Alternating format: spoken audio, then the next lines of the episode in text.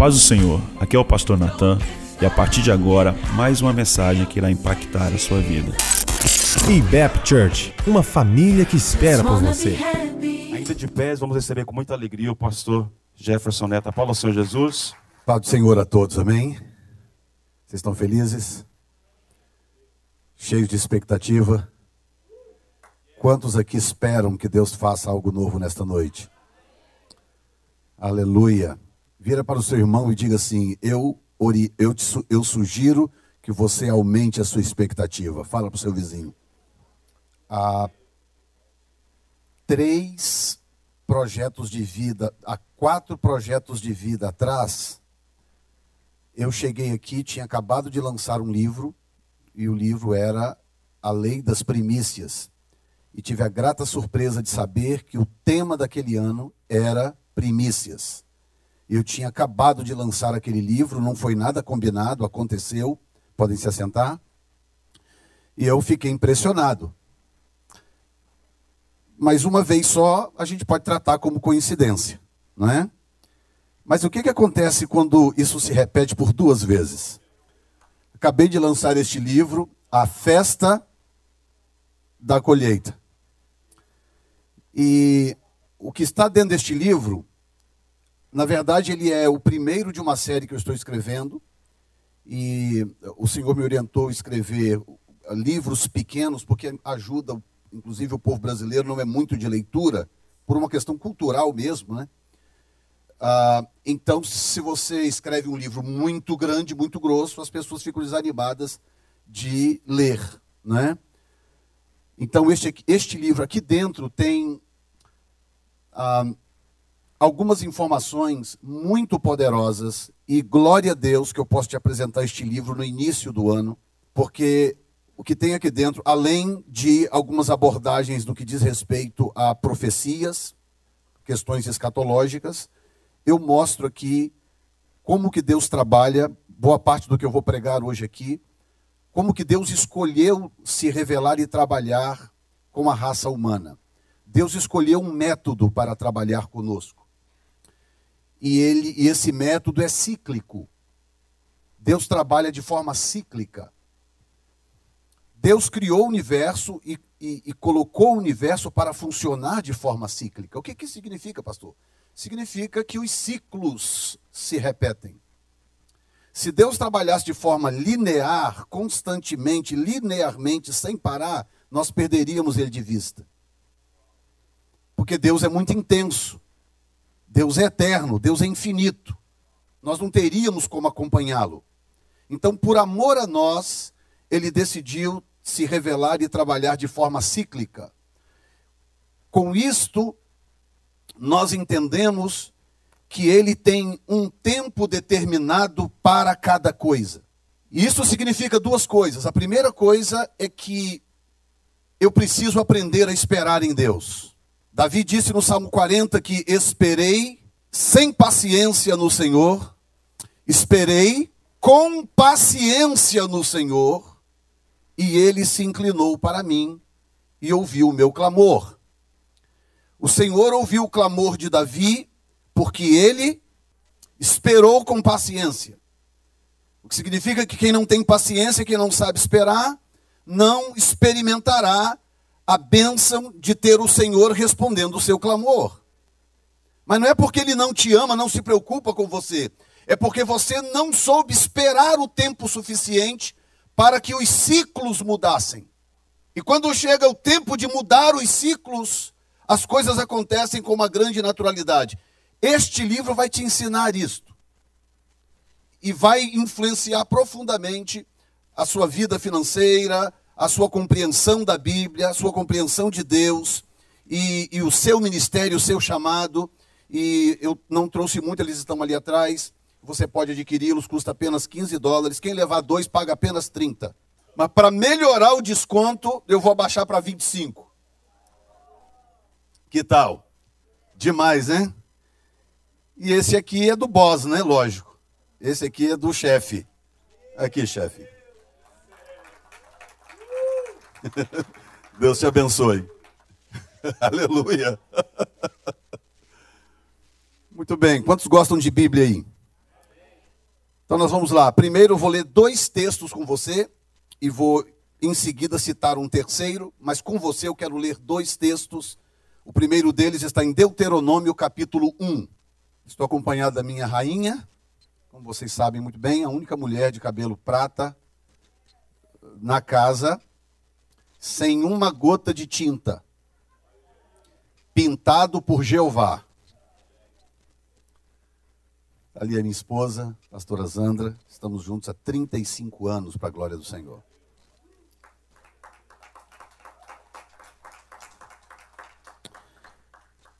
Deuteronômio capítulo 1 diz assim: eu vou ler os três primeiros versículos, ok? Diz assim: Estas são as palavras que Moisés falou a todo o Israel da além do Jordão, no deserto da planície, de fronte do mar de Suf, entre Parã e Tofel e Labã, e Azerote e Dizaabe. Verso 2: Onze jornadas. Meu Deus. Uh, Jesus. Presença veio forte aqui agora onze jornadas há desde Oreb, caminho da montanha de Seir, até Cades Barneia. Quantas jornadas? E sucedeu que no ano quadragésimo, no mês um décimo, décimo primeiro mês, no primeiro dia do mês, Moisés falou aos filhos de Israel conforme tudo o que o Senhor lhe mandara acerca deles. Então, antes de nós movermos para o próximo texto, vamos entender que época do ano era esta. O ano quadragésimo, um décimo mês, essa palavra não é muito comum para nós, o, o, o mês de número 11, ou mês décimo primeiro, no primeiro dia do mês. Então, traduzindo isso para o nosso calendário, apenas por uma questão de praticidade. Se eu for falar aqui sobre calendário judaico, talvez eu confunda algumas pessoas. Então vamos trazer isso para o nosso calendário para facilitar, ok? No mês de novembro, no primeiro dia do mês, que é o décimo primeiro mês do nosso ano, do nosso calendário, no mês de novembro, décimo primeiro mês, no primeiro dia do mês do ano quadragésimo, 40 anos, mês de novembro, primeiro dia do mês. Está entendido para todos? Então agora vamos para Josué. O livro seguinte, também capítulo 1. Josué, capítulo 1. E sucedeu, e sucedeu depois da morte de Moisés, servo do Senhor, que o Senhor falou a Josué, filho de Num, servo de Moisés, dizendo: Moisés, meu servo, é morto.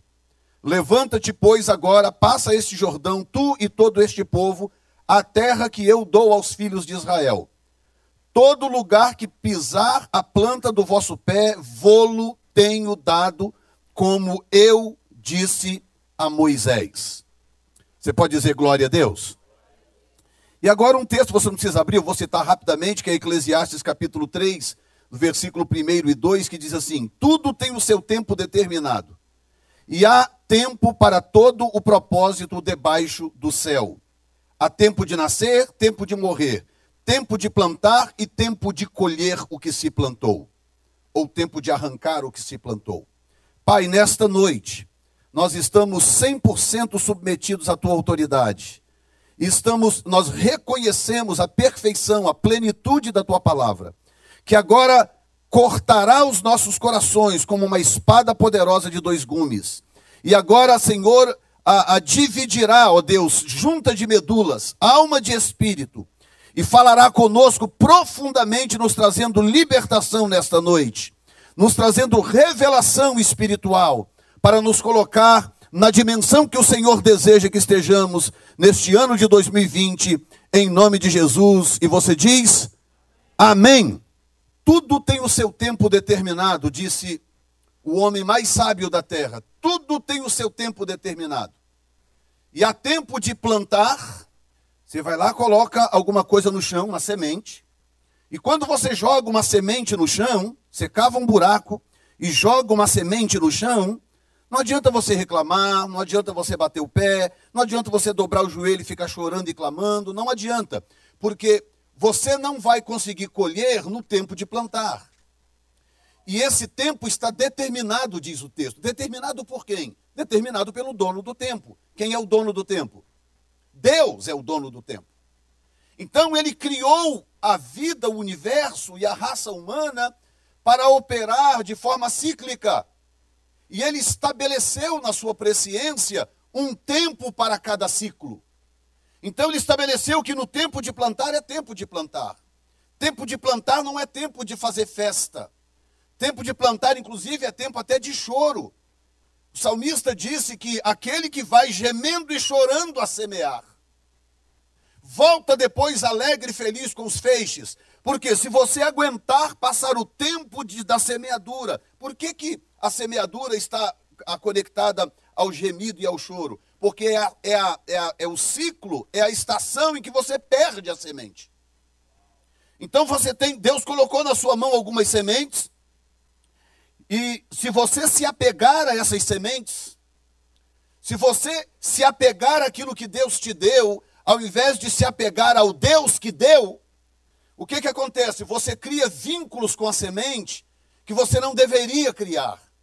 Porque quando você cria vínculos com a semente, você passa a ter medo de liberar a semente.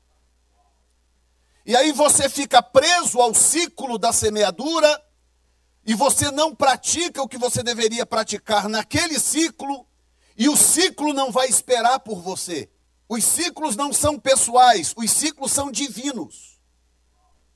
E quando você se apega a um ciclo e não pratica o que você deveria praticar, aquele ciclo vai passar, e quando vier o ciclo seguinte, porque o ciclo vem para todo mundo, quando o ciclo seguinte vem, você vai assistir pessoas entrando no novo ciclo. Aí escute bem, no ciclo da semeadura, você estava muito feliz porque você se apegou à semente. Então você não chorou, você não gemeu, porque toda vez que vinha preocupação, você olhava para a semente. Você tinha contato com a semente. E aquilo trazia um certo conforto, porque você tinha a sensação de estar exercendo domínio sobre a semente. Mas o seu irmão do lado, ele fez o que tinha que fazer na estação certa. Ele lançou a semente na terra, perdeu a semente, perdeu o controle dela, o domínio da semente. E a Bíblia diz que quem semeia, semeia ah, gemendo e chorando. E enquanto o irmão do lado está gemendo e chorando, porque agora ele não tem mais a semente, porque ele abriu mão dela. Você está todo tranquilão, todo, todo faceiro, todo flosou, porque você está com a semente retida na sua mão. O problema é que, diga comigo, tudo. Não, vocês estão cochilando, alguma coisa está errada aqui hoje. Diga comigo, tudo tem o seu tempo determinado por Deus. Tudo. Não é algumas coisas, tudo. Quando passa aquele ciclo, guess what? O texto diz: há tempo de plantar e tempo de colher. Aí vem o ciclo seguinte. Oh, meu Deus. Quando o ciclo seguinte vem, o que estava chorando e gemendo vai festejar. Porque uma das coisas que Deus disse, me presta o livro aqui, meu amigo, de novo. Prometo que eu não estou tomando de volta. Uma das coisas que esse livro traz é exatamente isto: que Deus estabeleceu uma festa, uma festa, a maior festa de Israel, que durava 49 dias. Já pensou você numa festa de aniversário de 49 dias? Comendo bolo, salgadinho, tomando suco na casa de alguém? 49 dias. Escute bem, escute bem nem a festa de casamento durava tanto tempo. Uma festa de casamento durava sete dias. Deus estabeleceu a maior festa de Israel, que durava 49 dias, do final da Páscoa até o Pentecostes 49 dias, o povo festejando e celebrando, porque o dia da colheita havia chegado. Porque Deus sabe muito bem que todo aquele que lança semente, todo aquele que é fiel ao ciclo da semente, ele tem direito a celebrar o ciclo da colheita. Quando esse ciclo chegar, digam glória a Deus. Mas eu quero conduzir você, essa mensagem ela tem três estágios. Se Deus me der graça, eu quero passar por eles nesta noite. E quero te ajudar a entender algo desta questão cíclica. Eu preguei na virada, na virada de ano na New Time Church sobre o tema 2020, o ano do extraordinário. E tive a grata surpresa depois de começar a receber vários clipes, vários vídeos de pessoas que nos assistem aqui ou no Brasil, de várias outras igrejas, onde Deus falou a mesma coisa, o ano do extraordinário. 2019 virou para 2020 e os ares mudaram. E eu preguei isso na virada de ano e eu fiz uma pergunta de retórica e respondi a pergunta na mensagem, que é dizendo o seguinte: como que eu sei que 2020, que começa em 2020, uma temporada extraordinária de Deus? Como que eu sei? O que é que me dá substância para dizer que nós estamos entrando num ciclo novo? Diga comigo a palavra ciclo. Nós estamos entrando num ciclo novo de Deus. E, by the way, a, a expressão extraordinária, ela é perfeitamente coerente com a, com a, com a expressão colheita. Porque para Israel não tinha estação mais extraordinária do que a estação da colheita. Naquela época, no Velho Testamento principalmente, depois tudo bem, eles instituíram uma economia mais complexa, mas no tempo do Velho Testamento não tinha dinheiro. A economia não tinha as complexidades de hoje, tudo funcionava em torno dos ciclos da colheita. E o que, que Deus fez? Para estabelecer um princípio de relacionamento com o seu povo. Lembre-se que o Espírito Santo ainda não habitava nas pessoas. Como que Deus faz para se relacionar com uma nação inteira de pessoas sem que o Espírito pudesse habitar dentro delas ainda? Muito simples. Deus usou o mecanismo mais eficiente para expressar essa noção cíclica de que as coisas acontecem ciclicamente e que você tem que ter paciência suficiente para esperar esses ciclos de Deus passar e fazer a coisa certa em cada ciclo para você não ficar para trás. O que que Deus usou? Deus usou a colheita. A lavoura é o melhor instrumento cíclico que nós temos para nos ensinar essas nuances divinas. Por quê? Porque funciona de acordo com o sistema ah, climático da Terra e regional ou geográfico da Terra. Então, quem, quem mora em uma certa região onde é possível plantar e colher ah, feijão, o que, que acontece? Ele sabe que todo ano aquele ciclo virá. Todo ano ele terá o ciclo para plantar e ele pode esperar, porque garantidamente virá o ciclo para colher. Quem está entendendo o que eu estou explicando? É importante você entender isso para você entender o que vem em seguida. Então Deus tomou a colheita, não a colheita, a lavoura o processo de plantação que culmina na sua colheita, porque esta é a forma mais prática. Então o que, que Deus fez? Deus estabeleceu quatro festas na primavera e três festas no outono, porque Deus usou exatamente o período das colheitas. Deus usou o período da colheita da primavera e usou o período da colheita do outono na primavera colhia-se cevada, trigo e os dois cereais principais, pelo menos, de Israel, que se colhia bem no comecinho do ano, primeiro mês do ano judaico, que era o mês de Abib ou Nissan, eles começavam a colher, e eles colhiam primeiro a cevada, logo em seguida vinha o trigo. Aí tinha lentilhas, tinha algumas outras coisas, mas eu vou me prender a cevada e ao trigo, que é, que é o que nos interessa nesta noite. Quando chegava no outono, havia algumas outras colheitas, tinha colheita da uva, tinha colheita da azeitona, tinha algumas outras colheitas. Então o que, que Deus fez? Deus alojou as celebrações exatamente na época das colheitas. Para que o povo entendesse, todo ano temos que praticar isto. e, e, e, nós temos textos em abundância do Velho Testamento, um deles seria Levíticos capítulo 23, onde Deus diz claramente: vocês vão fazer isso todos os anos. Vocês eram três festas obrigatórias, as três festas que eles não podiam deixar de fazer, que era a Páscoa com os pães asmos, depois tinha a primícia e a festa da, dos tabernáculos.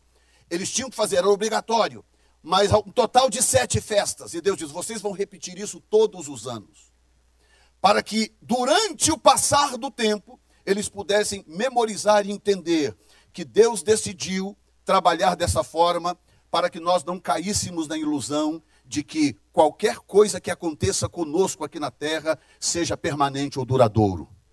Se você está passando por uma crise, por uma dificuldade, por aperto, está desempregado, está endividado, está sem documento, ou seja lá o que for, a mensagem de Deus é o seguinte: não se preocupe, porque a vida é cíclica, esse ciclo vai passar. Está vindo um novo ciclo por aí. Deus está abrindo uma nova temporada, Ele acabou de abrir, e Ele está anunciando através dos seus profetas que o ciclo mudou e que você tem que estar preparado. No texto, no texto de Eclesiastes, você, você vai perceber que o texto lida com opostos. Opostos. Nascer e morrer, plantar e colher são opostos, o que significa que o fim de um ciclo ruim é impreterivelmente o começo de um ciclo glorioso. Os maiores avivamentos da igreja, os maiores avivamentos da igreja aconteceram no fim de um ciclo desastroso. Quando a igreja estava passando por, por, por, um processo de letargia, quando a igreja estava em apostasia, quando os pregadores estavam pregando mentira, quando o povo se desviou de Deus, no fim de ciclos assim é que vieram os grandes avivamentos.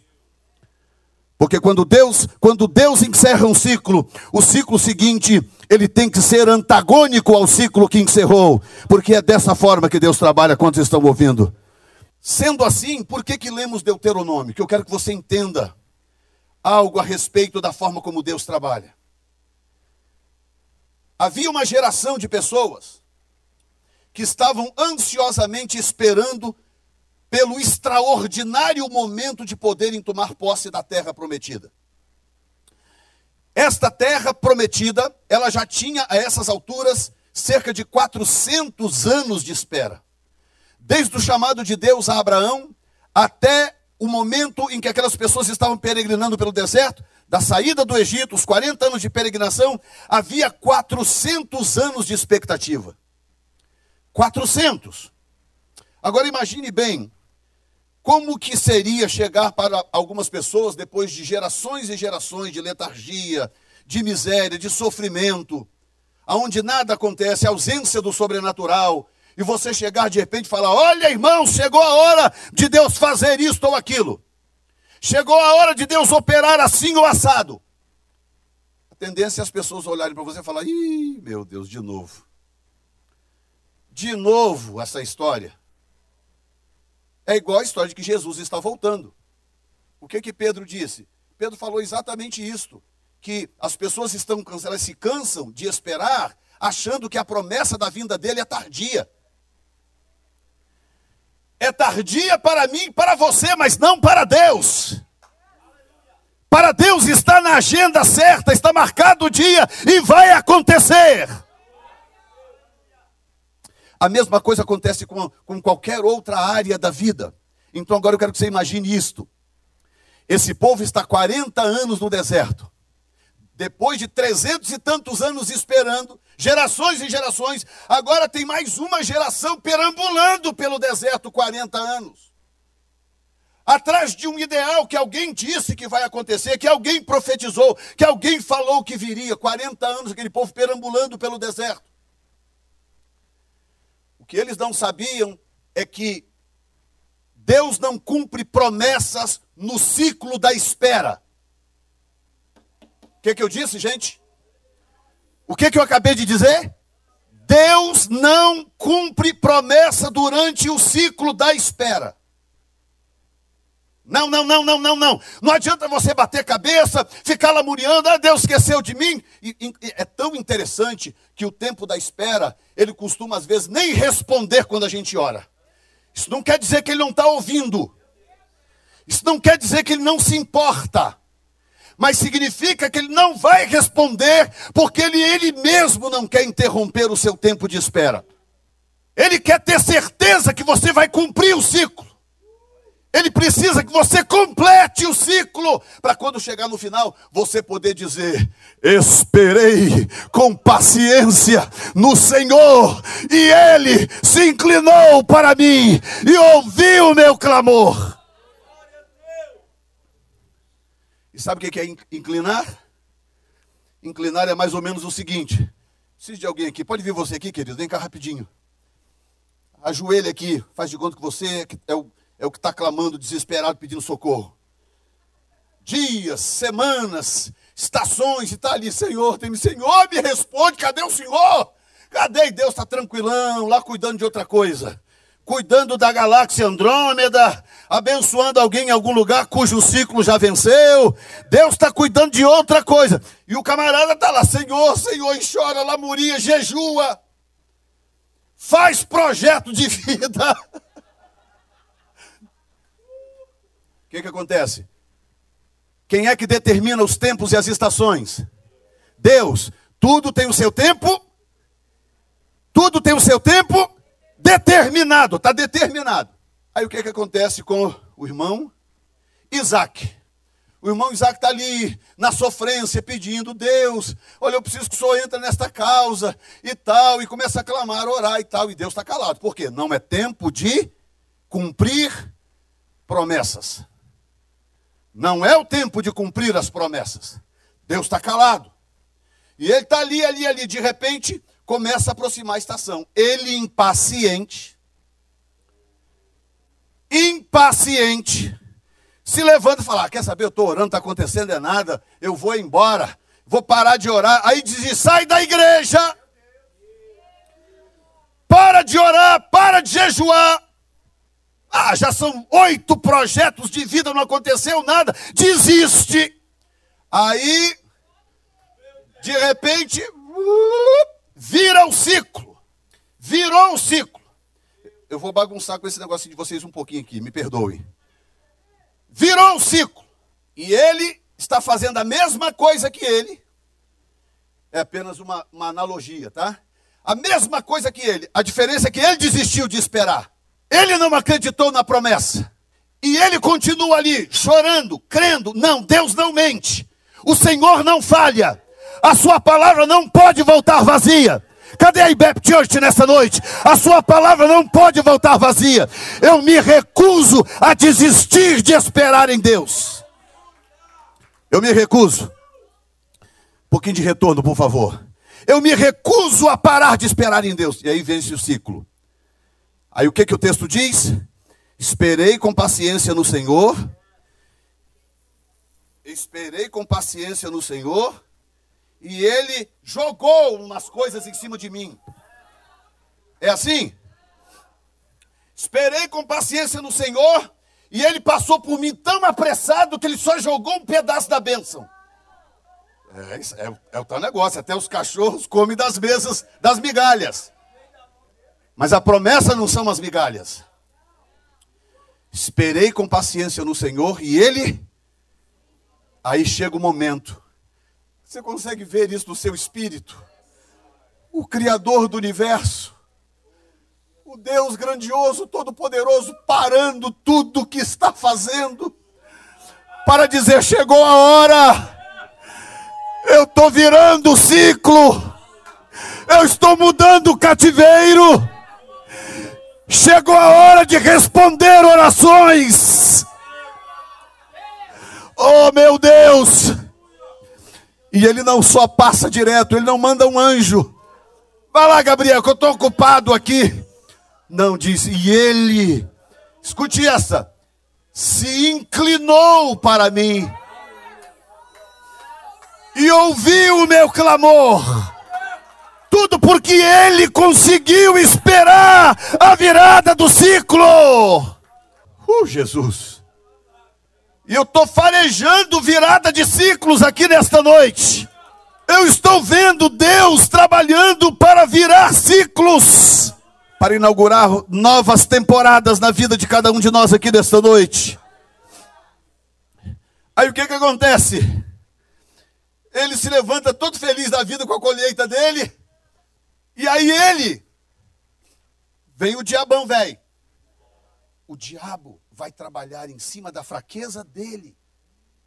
O diabo vai pegar a incapacidade dele de esperar a virada do ciclo para poder bombardear o coração dele com mentiras. Porque algumas pessoas não conseguem entender por que, que a porta abre para ele e não abre para mim. Por que, que eu oro e Deus não responde? E nesta noite o Espírito Santo está te trazendo uma resposta. O Espírito Santo está dizendo: problema não é a sua oração ou o seu jejum, ou seja lá o que for. O problema é a sua incapacidade de esperar o tempo suficiente para a virada dos ciclos.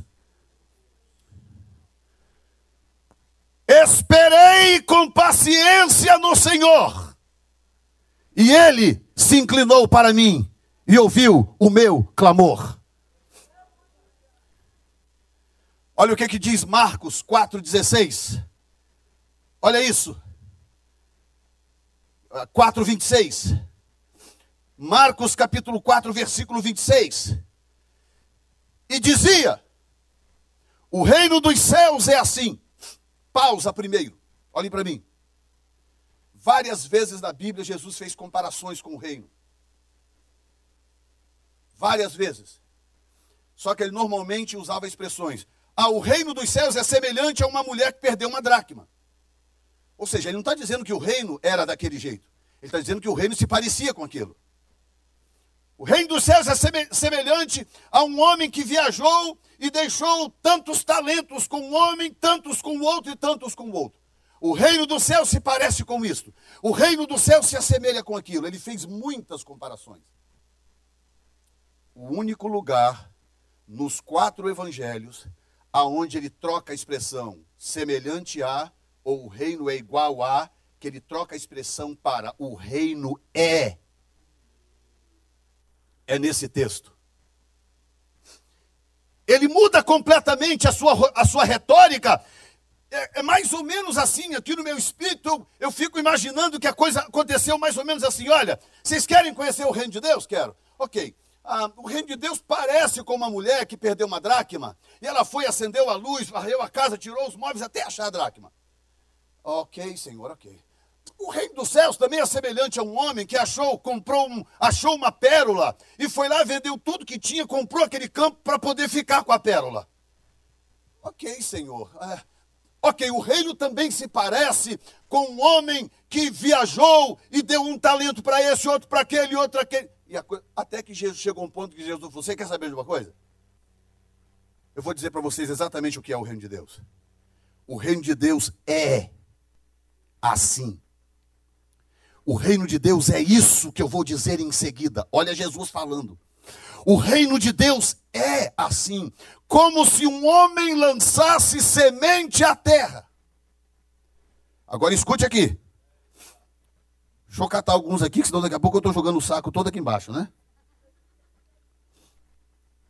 E vocês não sabem, mas a minha esposa se comunica comigo pelos olhos.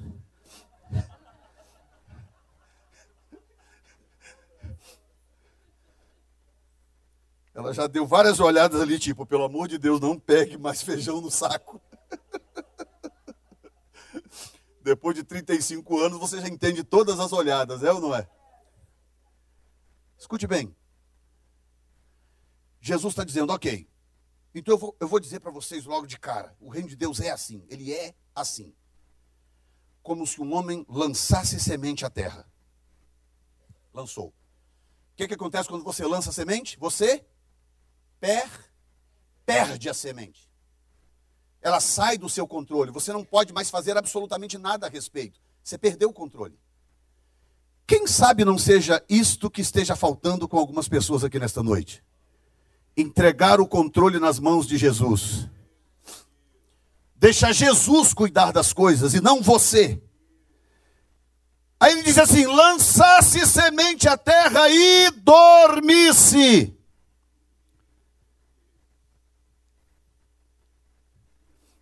Tem alguém com insônia aqui? Talvez é porque você está retendo a semente. E se levantasse de noite ou de dia, de noite ou de dia, traz aqui a minha colheita aqui de volta. Já estava pensando em fazer um pão, né? E se levantasse de noite ou de dia, e a semente brotasse e crescesse, não sabendo como. Ok?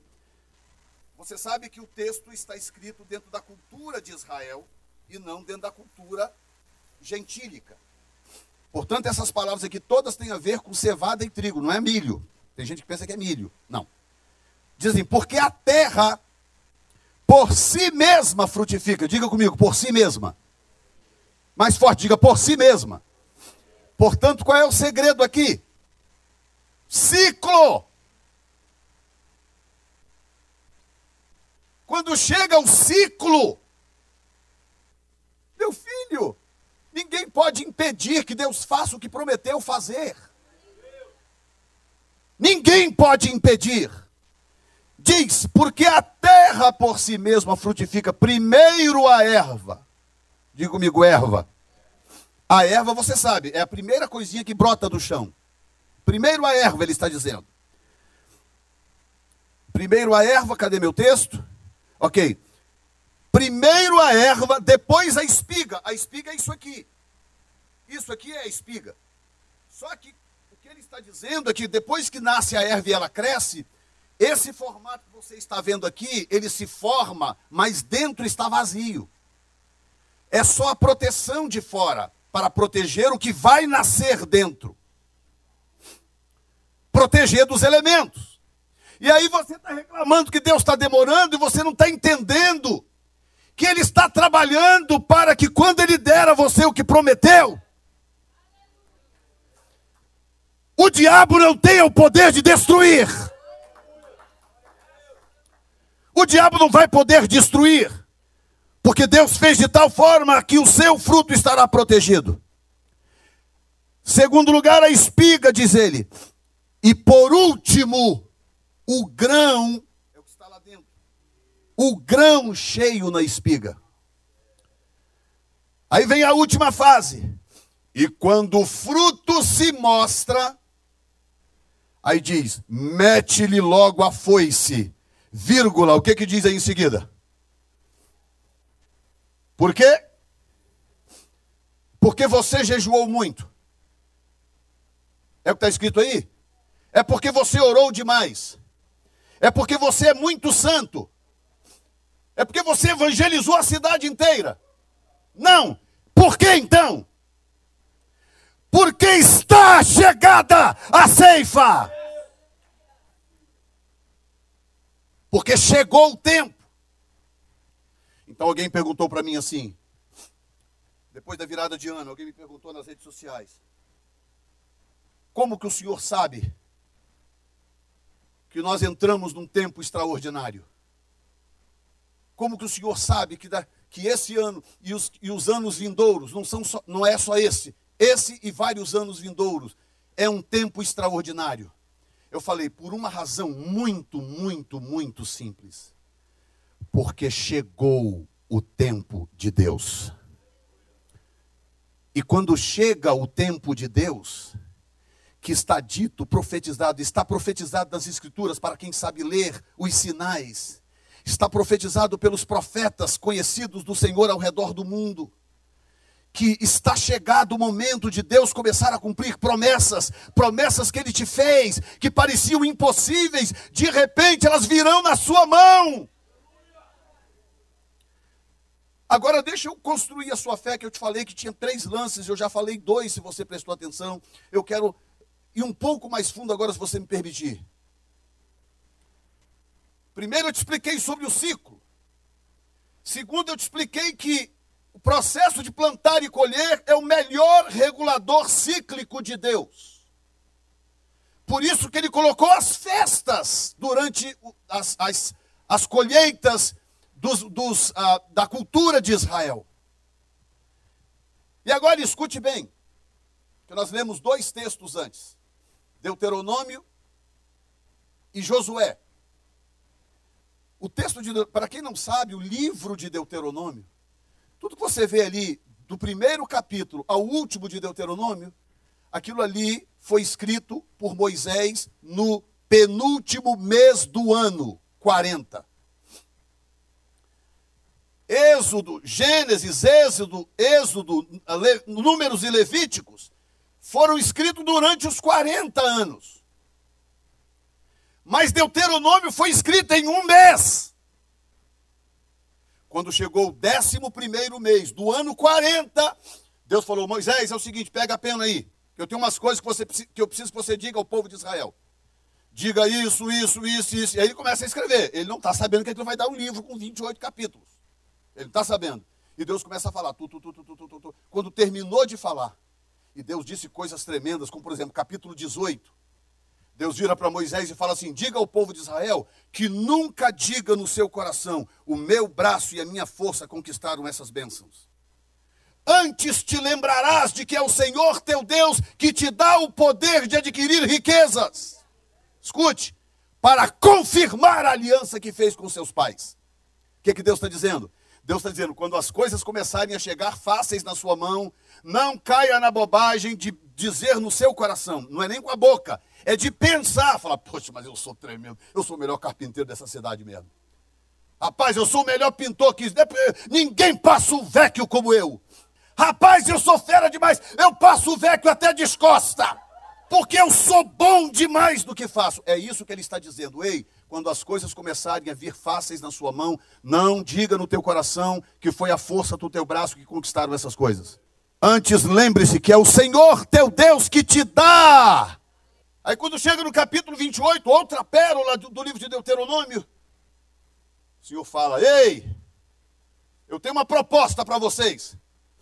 Eu proponho para vocês vida e morte. Eu proponho para vocês bênção e maldição. Aí diz: escolha, pois, a vida para que vivais. O que, que isso significa, pastor Jefferson? Muito simples. Quando chega em, em, em Josué, porque lembre-se que aquele era o final dos 40 anos, as pessoas saíram do Egito em direção à terra de Canaã, assim, ó. Maravilha! Dez pragas. Deus abre o mar vermelho. Pensa, que maravilha! Terra prometida! aqui vou eu, aleluia! E maná desce, codornizes, água sai da pedra, que maravilha! Aí o tempo vai passando.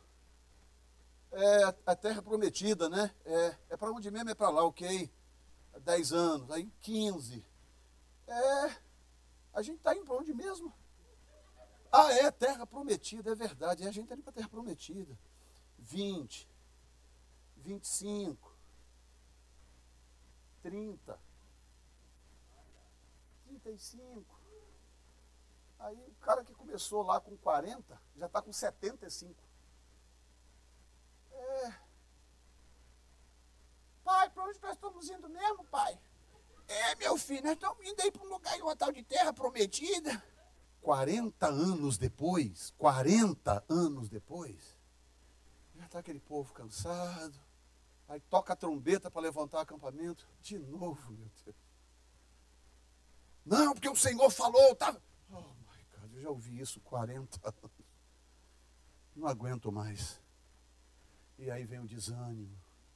O arrasta pé. Come a sola do sapato, que o cara mal levanta o pé para andar. Agora olha como que Deus pensa. Quem quer entender como Deus pensa?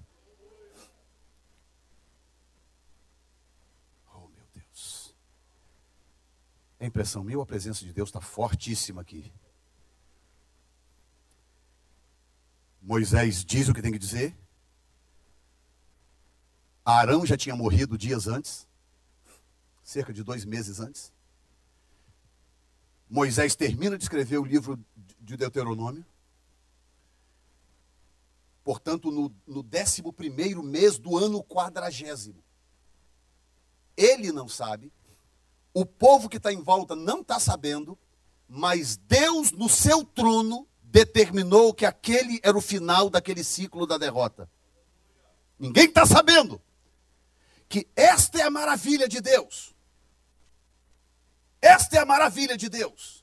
Pastor, qual é o tema desta mensagem? Coloquei aí no Facebook. Discernindo os ciclos de Deus. Não são todos que discernem. Aí, Moisés vai, Deus fala: Moisés, ok, sobe naquele monte lá, tá vendo? Moisés sobe lá naquele monte, dá uma olhadinha na terra que você vai morrer por lá.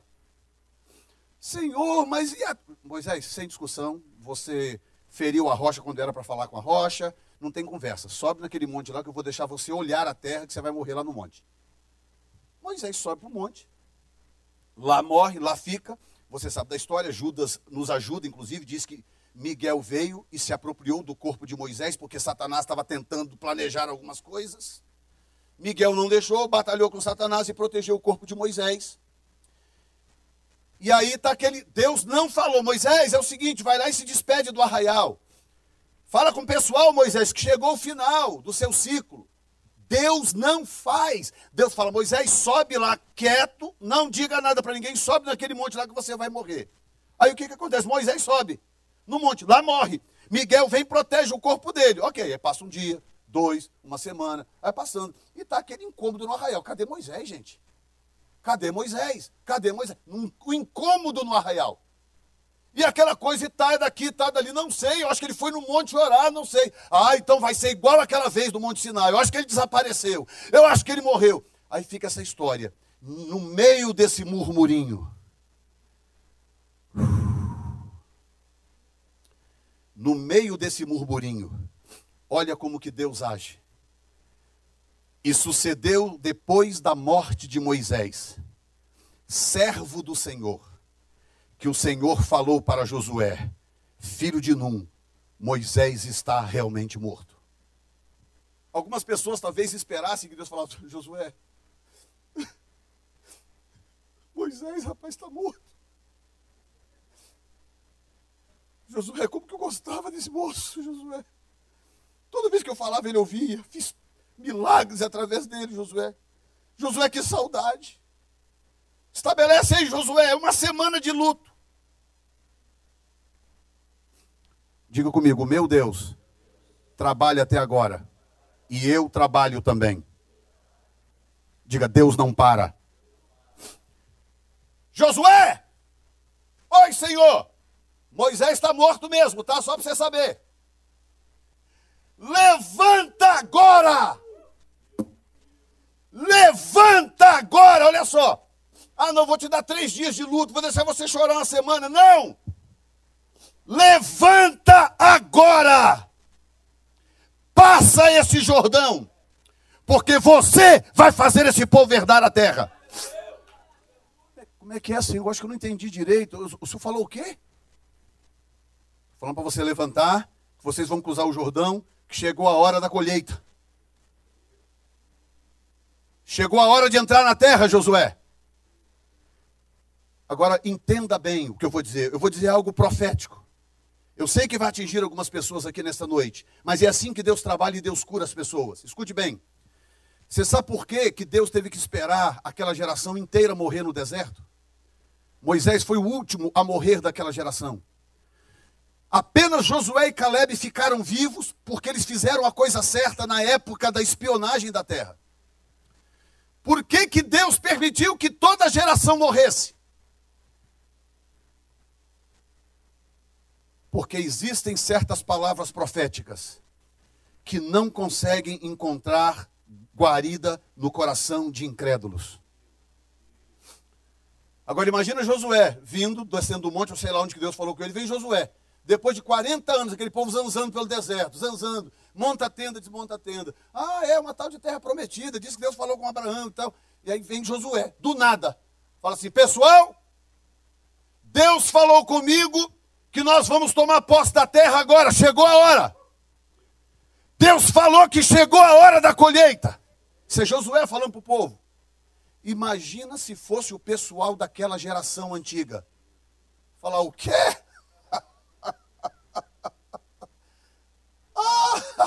Você sabe quanto tempo que eu escuto isso? Não, Deus tirou todos do caminho. E Deus levantou uma geração nova, uma geração que não tinha o vírus do Egito. Uma geração que aprendeu que com Deus não se brinca e que a palavra de Deus é verdadeira. E quando Josué chegou e falou: Deus falou comigo, gente. Ele disse que está na hora de tomar a terra. Sabe o que, que eles falaram para Josué? Falaram assim: Tudo que o Senhor teu Deus te disser, faremos. E aí Josué falou: Ok, e agora, Senhor, o que, que eu faço? Aí Deus começa a dar a ele algumas orientações. O que Deus estava tentando dizer para ele é o seguinte: começou um novo ciclo na sua vida. Você pode levantar a sua mão? Fica de pé neste momento. Escute bem. Por que, que é importante saber que Deus encerrou o ciclo de Moisés no final do ano 40, não na metade, não no começo? Porque essas datas para Deus são importantes. Deus queria que ao virar o ano, Deus queria que Josué entendesse: Josué, encerramos um ciclo, estamos começando outro. Essas datas são cíclicas, elas revelam ciclos. Chegou o novo ciclo, Josué. Então, quando começa o novo ano, primeiro mês, o mês de Nissan, o Abib, Moisés não está lá mais, os murmuradores todos se foram, e agora é uma nova geração e um novo ciclo, com nova liderança, novo propósito. É isso que Deus tem para a sua vida. Levante a sua mão. Uh! Diga comigo, há um novo ciclo de Deus começando na minha vida neste ano de 2020. O que era difícil até o final de, do, de 2019, o que era impossível tudo aquilo que eu precisei usar de muito esforço para conseguir virar nas minhas mãos, porque o ciclo mudou e eu entrei num novo tempo de Deus. Fica com as suas mãos levantadas e deixa isso cair no seu coração nessa noite. Deixa cair esta oração no teu coração nesta noite. Aleluia, Senhor. E eu declaro sobre a sua vida nesta noite, eu declaro sobre a sua vida nesta noite o tempo da colheita. Que esta palavra no mural aqui não é apenas uma palavra, ela é uma declaração profética que abre um novo ciclo na sua vida. E que se você crer em Deus, se você crer no Senhor, e você não abrir mão da sua palavra, você vai viver esse tempo glorioso de Deus na sua vida. O Ramasata. O Ramasuri Antarabas, Tukamarasuri Antarabas. Iramasandarabasuri Antarabas. Meu Deus, meu Deus, meu Deus, meu Deus, meu Deus, meu Deus. Senhor, Senhor, tu tens a chave dos ciclos. É o Senhor quem estabelece os ciclos, meu Deus. Eu lanço por terra, Senhor, nesta noite, espírito de incredulidade. Todas as acusações de Satanás, eu lanço por terra nesta noite. Eu declaro nesta noite que Satanás não terá forças nem poder para influenciar a fé do povo de Deus. Que as portas comecem a se abrir aquelas portas que estavam difíceis, aquelas portas que estavam complicadas, se abram nesta noite. Que durante este ano de 2020, a grandeza, a majestade de Deus seja revelada a esta igreja. Que a glória de Deus se mostre a este povo, a este ministério, no ano de 2020, para a glória do Senhor. Shunda Kandoroga Sataramasuri Antarabas.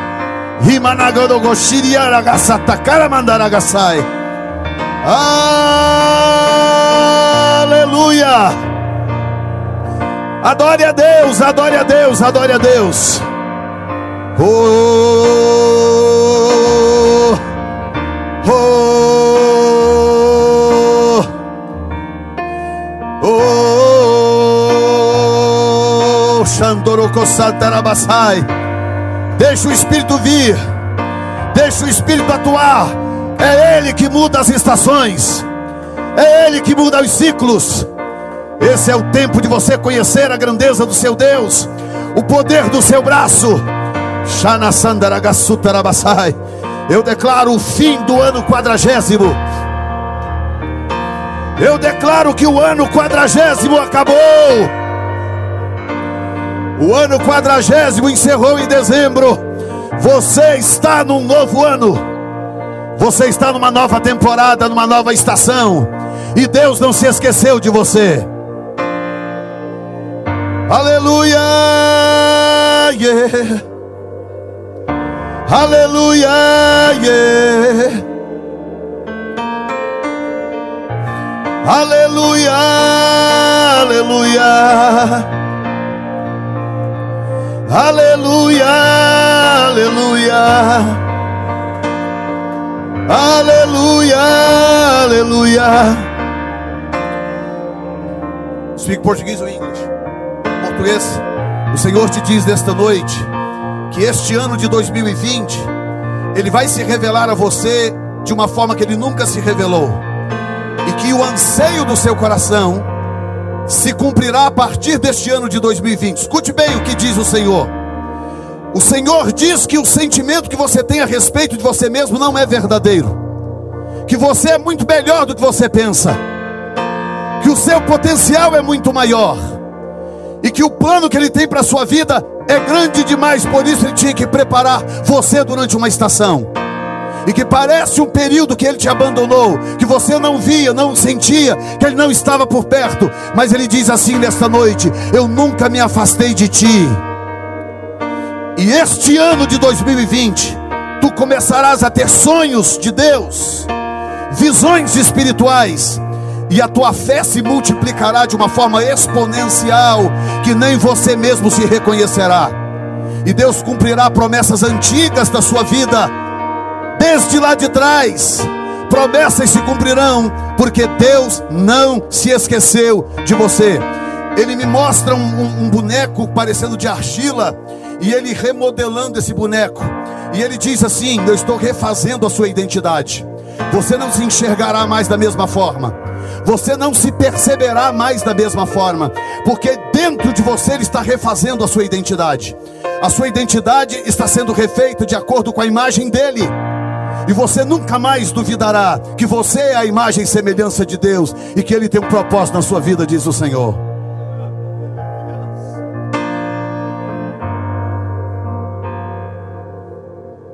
Pai, nós queremos te exaltar por esse momento aqui, Senhor. Eu sei que é grande o que o Senhor está fazendo já. E nada vai parar a nossa festa. Tua ordem é para a gente avançar. Então toda mentira do inimigo, toda seta, todo laço nós quebramos agora. Meu Pai, no nome do Senhor, nós apresentamos o mês de março em tuas mãos toda, toda arma preparada, ó Pai, contra o mês de março, nós quebramos agora, Senhor. Declaramos, ó Pai, o sangue de Jesus sobre o mês de março. Meu Pai, toda, toda seta, todo laço, todo acidente, todo prejuízo, nós repreendemos agora no nome do Senhor, nós cobrimos todas as famílias. Meu Pai, cobrimos, ó Pai, os nossos amigos, cobrimos, ó Pai, toda a igreja, todos os projetos. Meu Pai, cobrimos, decantarei, manabachai, todo o avanço da tua obra, em todos os sentidos, em todas as direções. Pai, declaramos, decantarei, manabachai, decova, estéria, o tempo, ó Pai, de resposta no mês de março, Senhor. E no nome do Senhor Jesus, Pai, no nome do Senhor, desde o primeiro dia até o último do mês de março, nós consagramos a Ti e declaramos que é Teu. Cumpra a Tua vontade, em nome de Jesus. Que o amor de Deus, a graça do Senhor Jesus, as consolações do Espírito Santo estejam com todos. E todos dizem.